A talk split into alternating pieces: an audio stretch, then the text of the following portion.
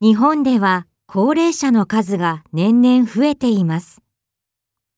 そのため、高齢者向けのサービスもたくさん生まれています。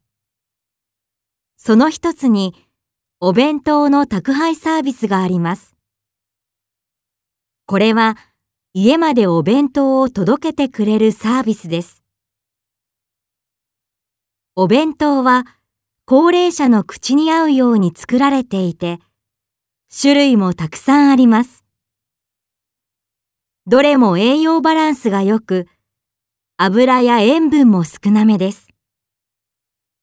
また、病気で食べ物に制限があっても、安心して食べられるように、特別に考えられたメニューもあります。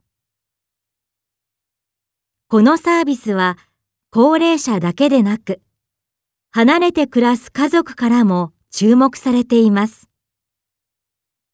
元気かどうか、最近困っていることはないかなど、お弁当を届ける人が直接確認してくれるからです。